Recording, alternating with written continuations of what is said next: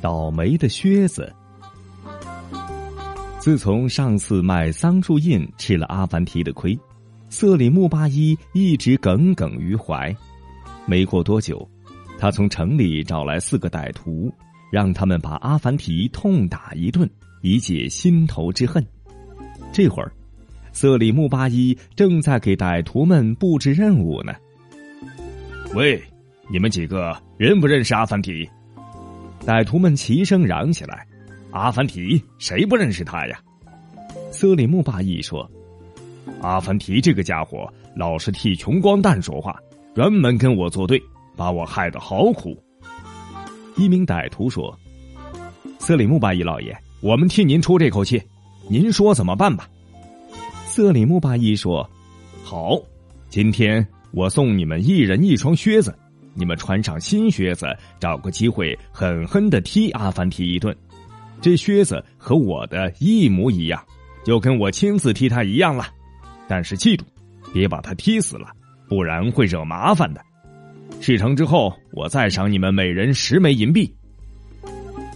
几天后的一个傍晚，阿凡提骑着毛驴走在去集市的路上，突然窜出来四名蒙面歹徒，拦住了他的去路。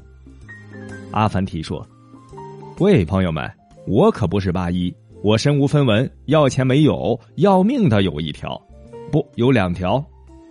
一个歹徒疑惑的问：“别人都一条命，你怎么有两条呢？”阿凡提指着自己的毛驴说：“他还有一条命呢。”那个歹徒说：“谁要你的臭命？我们只想教训教训你。”四个歹徒一齐动手，将阿凡提从驴背上拉下来，狠狠的踢他。阿凡提发现歹徒们穿的都是同样的靴子，立刻明白了是怎么回事他大叫起来：“喂喂，你们别踢了！要是把你们的靴子踢坏了或者踢脏了，这靴子就不值钱了。”一个歹徒问：“什么？靴子踢坏了就不值钱了？”阿凡提说：“对呀，刚才我在进城的路上看见一位波斯商人正在收购这种靴子，每双靴子出价五十枚银币。”我现在进城就是为了找这种靴子。另一个歹徒说：“阿凡提，你肯定是在耍花招骗我们。”阿凡提连忙说：“不不不是真的！你们要是不相信，可以骑着我的毛驴去找那位商人。这四双靴子能换回两百枚银币，两百枚银币都可以买一匹骆驼了。”其中一个歹徒想了想，跟同伴交换了一下眼色，然后对阿凡提说：“好，我们去看一看。”你在这里等着，如果骗我们，你这条命就归我们了。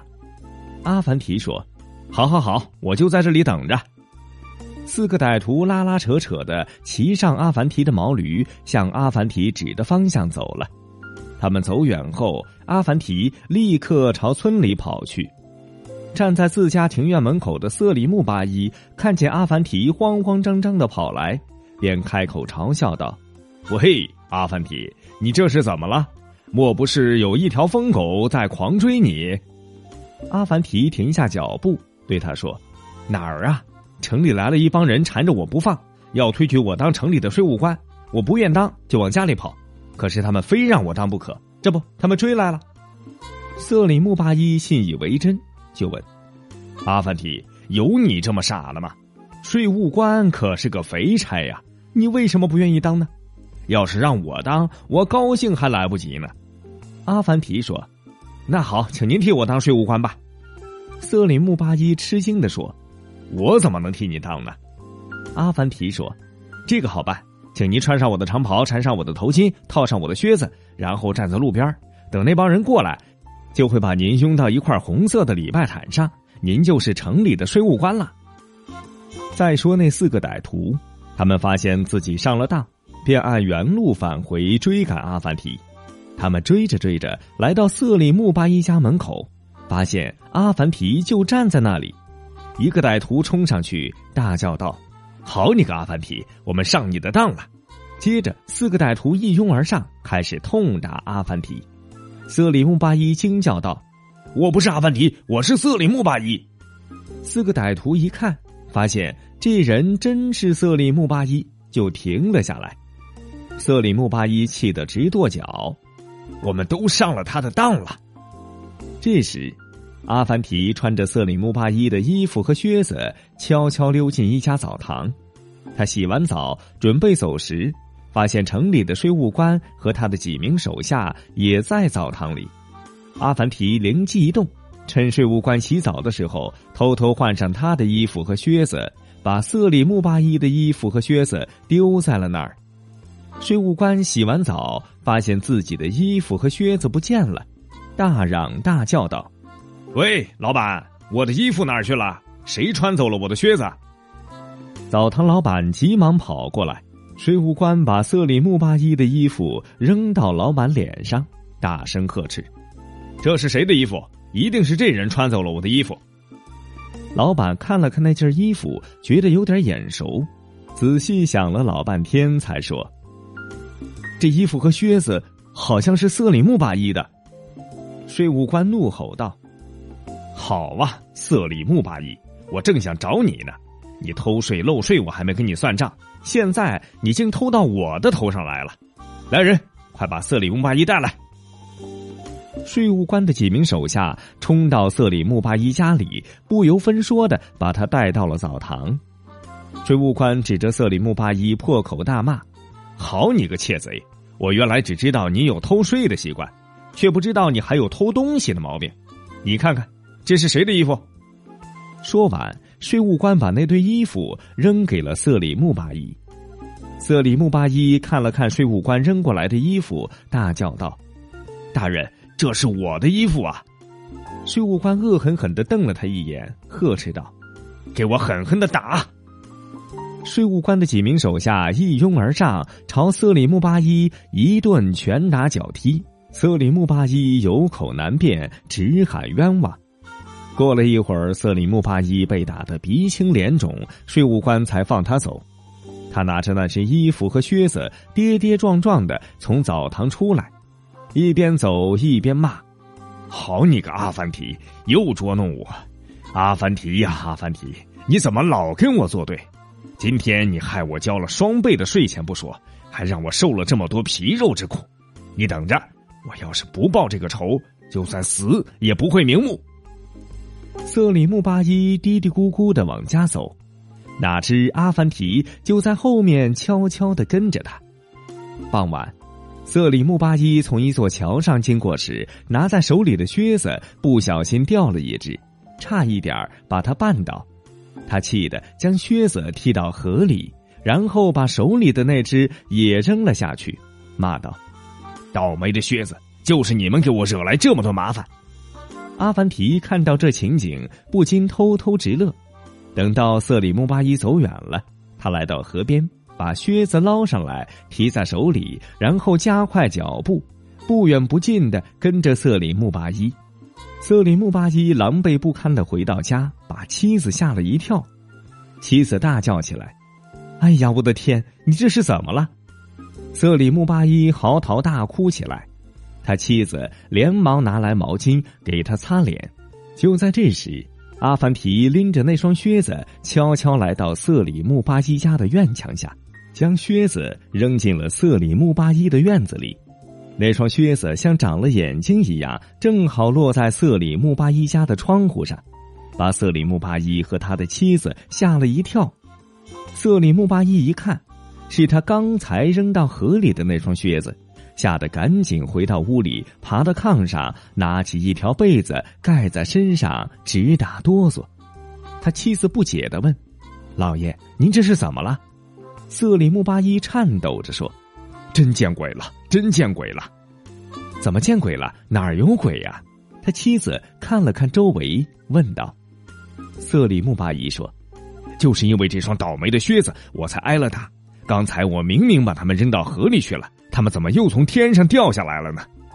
他妻子一听，也吓得躲到了被子底下。瑟里木巴依在床上躲了半天，没听见什么动静，便从被子里爬了出来。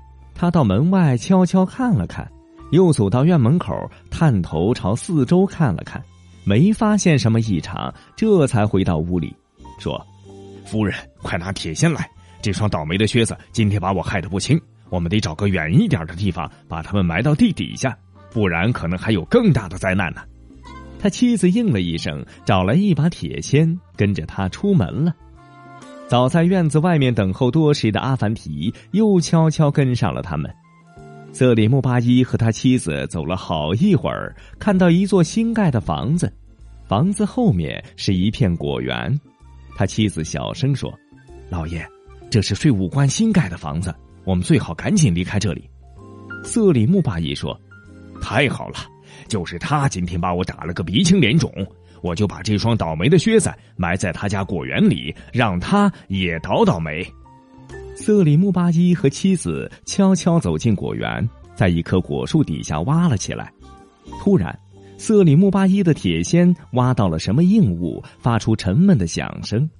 瑟里木巴依用手扒开浮土，发现底下有一个土陶罐。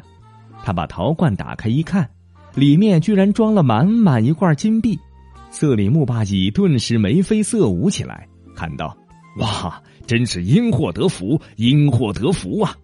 他妻子小声说：“老爷，轻点别惊动了税务官。”好，咱们快把靴子埋起来，埋好就走。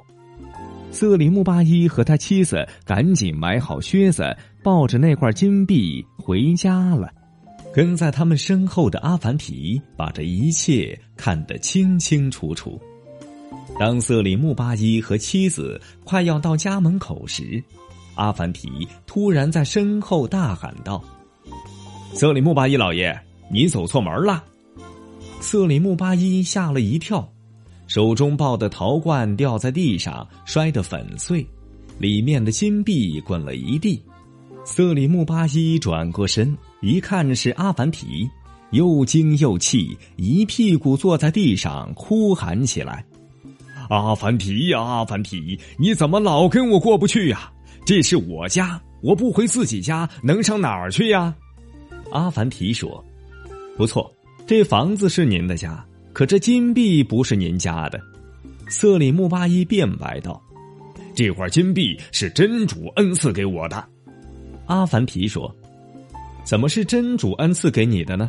这是税务官聚敛来的不义之财，是老百姓的血汗钱。”瑟里木巴依眼珠子一转，说：“阿凡提，这样吧，咱们平分这钱，你一半，我一半。”阿凡提坚定的说：“不行，不义之财应该上缴国库，咱们谁都沾不得。”瑟里木巴依说：“这块金币是我发现的，就应该属于我，那一半我也不给你了，你能把我怎么样？”阿凡提说：“我不能把你怎么样。”但是可别忘了，您那双靴子还留在税务官的园子里呢，证据确凿。我要是把真相告诉他，恐怕您连性命都难保吧。瑟里木巴依连连摆手，笑了笑，说：“别别告诉他，你说怎么办吧？”阿凡提说：“您跟我一起把这些不义之财上缴国库，这样，一来您积了德。”二来还能以此为证据，让那个贪官受到惩罚，你也解了气，这不一举两得吗？瑟里木巴依想了想，同意了阿凡提的说法，说：“好吧。”说完，瑟里木巴依拾起地上的金币，耷拉着脑袋和阿凡提一起报官去了。